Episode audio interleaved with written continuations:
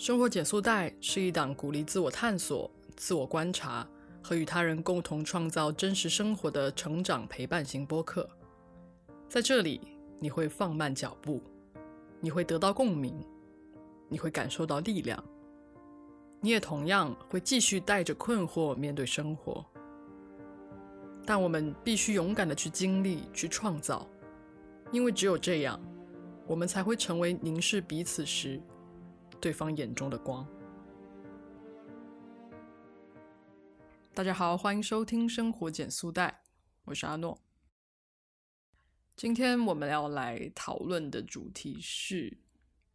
渺小的我要如何掌握自己的生活？在过去很长的一段时间里，我发现我身边，包括我自己，有很多年轻人，大家都会有一种。失去掌控的感觉，这种失去掌控的感觉非常糟糕。就是我们会觉得我们的生活不由自己掌握，我们没有选择，我们好像又没有办法满足社会的要求，又没有办法满足身边的人对待我们的要求，我们也无法满足自己对自己的期望，然后又无法看到更多的可能性，就有一种被。困住的一种非常无力的感觉，你会常常想：为什么我的人生就变成这样子了？为什么我连自己能够做选择的这种机会都慢慢的变得好像很难拥有了？其实这样子的一种失控感是非常普遍的，特别是在我们九零后，嗯，快要步入三十岁的这个时候。而且它在整个大环境的影响下变得越来越强烈，就像内卷一样。我们有很多的资源，其实是已经非常的有限了，我们就没有办法再有更多的创新，所以我们每个人都被迫在一个非常小的领域要做到非常的好，甚至那个有时候都是不必要的。不必要做到那个程度的好，所以我们在这样子的一种没有必要的努力中，慢慢的就开始失去了一种掌控感。然后我们还会想很多，我们觉得自己做的事情没有意义，我们会去跟他人比较，觉得别人做的都的事情都很好，很有意思，也很成功，而自己就是一事无成。总是会找到一些方式来 diss 自己，慢慢的就不想掌控这样的生活了，就干脆躺平算了吧。可是这样子的一种放弃，这种追求这种消极的自由，又会让我们进入一种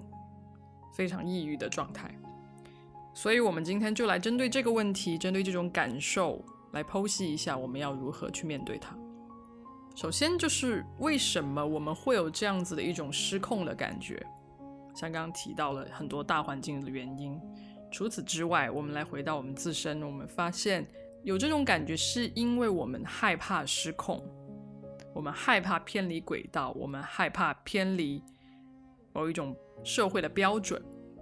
因为在现在的时代，我们已经越来越受到各种非常细微的约束。在不知不觉之间，我们所有的行为都会被数据化，我们所有的路其实都被封得非常的死，你看到的选择也是非常有限的，所以你会担心，如果你做了一个偏小众的、有点危险的事情，你是不是就会永远的偏离了这个主流的轨迹？你是不是就会很惨？所以我们越害怕，就越想找回那个控制感。第二个就是，随着阅历的增加，你会突然发现自己又渺小又普通，然后你其实又没有完全的能够接受这一点。虽然说很多人年轻人都会说啊，我就是个普通人，但是其实大家打心里都。并不这么觉得，大家还是觉得自己是世界的中心，大家还是会相信自己有改变世界的这个能力、潜力，有这样的一个欲望，希望能创造点什么，所以根本上我们还不太愿意去接受自己的渺小和普通，就会让自己有这样子的一种失控的感觉，因为你发现你能做的事情好像很少。第三点原因就是我们。处在一个社交网络非常发达的时代，所以我们可以看到很多不同的参照系。然后在这样的一个社交网络里面，这些参照系这些人，他们都把他们的生活掌握的很好，他们看起来非常的按部就班，他们看起来非常的。能够去选择自己想要做的事情，并且能够一直持续的去做，好像看起来没有碰到什么困难一样，非常的光鲜。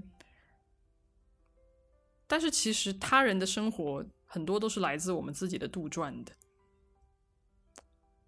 所以又基于这样子的想象，你会反过来很在意他人怎么看待你，你就觉得说，哇，别人都可以在小红书上发这么 fancy 的生活，我的生活就是非常的无聊。就像萨特说的，“他人即地狱”，你你会非常的在意别人怎么评价你，你甚至会在别人还没有对你产生评价之前，就已经开始评价你自己了。所以，这个本质上就是我们希望我们自己是那个最好的自己，我们希望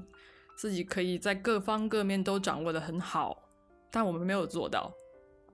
然后各种环境、各种因素加剧了我们这种自己没有做到的感受。但是我们必须要意识到，这种失控的感受其实是会长期存在的，并且它是一种周期性的感受。所以我们要做的其实并不是完全消除掉这样子的感受，而是我们要学习如何与它共存。首先。我们必须要去放弃一部分掌控的欲望。你要看到你自己真正处在什么样的一个位置上面，你的身边有什么，你可以做的事情是什么？你害怕的事情真的是你需要去害怕的事情吗？就比如说，我们可能对现在在做的事情不满意，然后我们就会一下子联想到我们未来一事无成啊，我有一天会失业，我到三十五岁就没有没有工作了，我很惨。但实际上，因为我们害怕的时候，我们的想象力是会让我们忽视我们自己实际的一种处境的，它会创造出非常非常令人焦虑的景象，你都不知道这样子的。景象是什么，对吧？就是其实这个中间发生了什么，导致你最后变得很惨，你是不知道的。然后你最后到底有多惨，你也没有感觉，你就是觉得这种啊，这种暴击已经让你非常痛苦了。所以它其实是一种非常模糊的一种打击，但是它不一定会发生。其实很多时候是我们自己吓自己。所以，我们也许可以去尝试，在我们产生恐惧之之前，就去做一些想象，然后再去问自己是不是会害怕这样子的一个结果。就在你准备做一件事情的时候，比如说你准备，嗯，选择一个可能自由职业，或者是你选择跟一个人在一起。或者你选择去做非常非常难的事情，比如攀登一个一座很高很高的山，你只要去想这件事情如果失败了，你害不害怕就可以了。你不需要去想那么那么远的事情。第二就是，我觉得我们很多同龄人的确都是生活在非常蓬勃发展的时代的，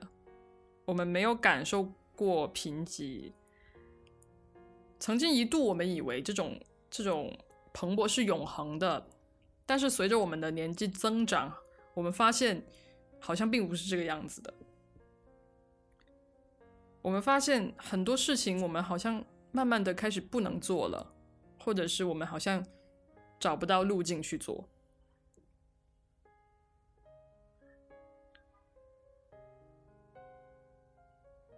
当我们想要跟一个人在一起，我们想要组建家庭的时候，我们发现这个困难重重。我们发现我们根本买不起房子。我们发现这个婚姻可能并不是我们想象中的那个样子。这个可能是很多人到这个年纪都会想的事情。那如果从事业、从你的人生的发展、探索、可成长空间来看，我们实际上是没有一个很好的路径的。虽然我们好像看到了很多很清晰的路径，但是那个跟我们实际上想要达到的理想的生活状态好像又不一样。现在的大学生毕业的时候，可能就想着要去大厂，所有人都想去大厂，或者去做公务员，就这两条路，没有其他更多的，因为其他的东西要承担更多的风险。所以我们找不到路径去做我们想要去做，或者是能够让我们感受到我们自己热情的事情，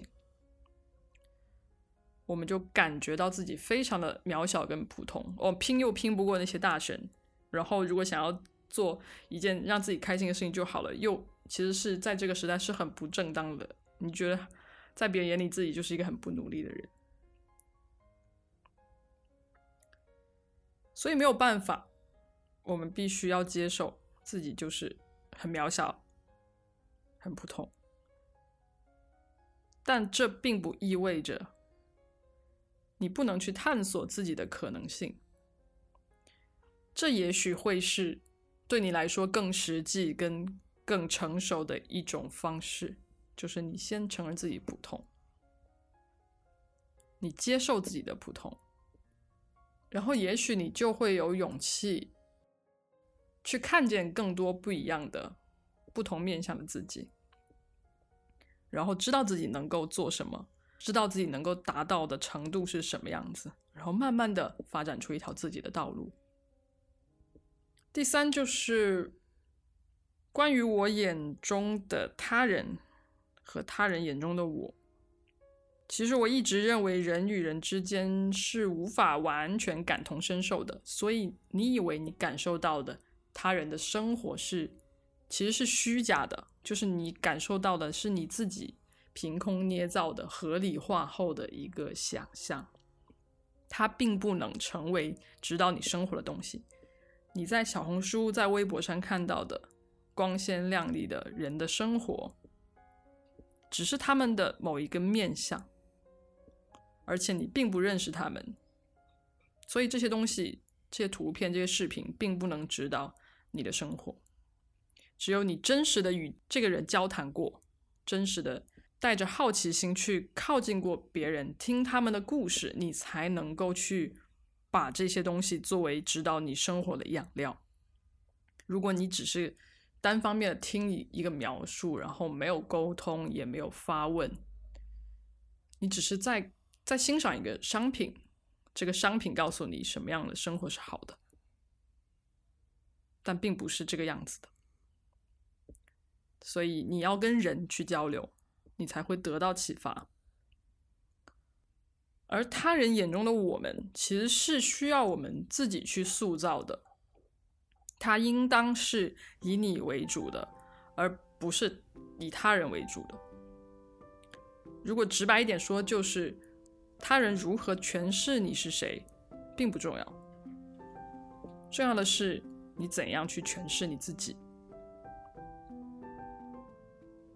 最后想说的就是，想要拥有完全的掌控感，其实是一种傲慢。我们都会不知不觉的接近这种傲慢。我们总是想要站在上帝视角，然后我们想要去算、去计算，怎么样才能过好一个效率又高又成功的人生。但是我们并不能，我们只是只能够站在自己的位置上。我们必须要时刻提醒自己，看见自己所处的位置。我们也必须要警惕自己，不要掉入自己的恐惧中，那种很虚假的、很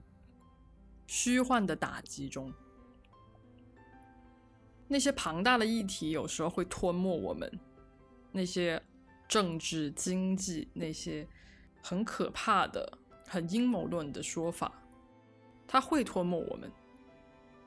我们只能够看到的，我们能够抓住的，就是我们身边的人，或者是我们能够接触到的人，我们与他人的互动，我们手边的每一件小事情，去做至少一件你自己能够享受其中的事情，它就会影响到你的思考，它就会把你从恐惧中拉出来。它就会让你看到你自己所处的位置，它会让你看到你的可能性，它会在这个可能性上帮你拨开一个小小的缝，然后你就不再是毫无选择了。也许你在这么多的选择之中，你仍然能够找到那个吸引你的光，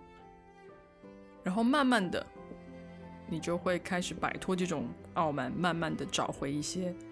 生活的掌控感。好，希望今天的节目有能够帮助到大家去梳理一下自己的思考，然后去平复一下大家的焦虑。生活减速带陪你慢下来。今天的节目就到这里，我们下期再见，拜拜。如果喜欢我的节目，欢迎关注或者加入听众群，我很期待大家的加入，你们的关注也是我继续制作节目的动力。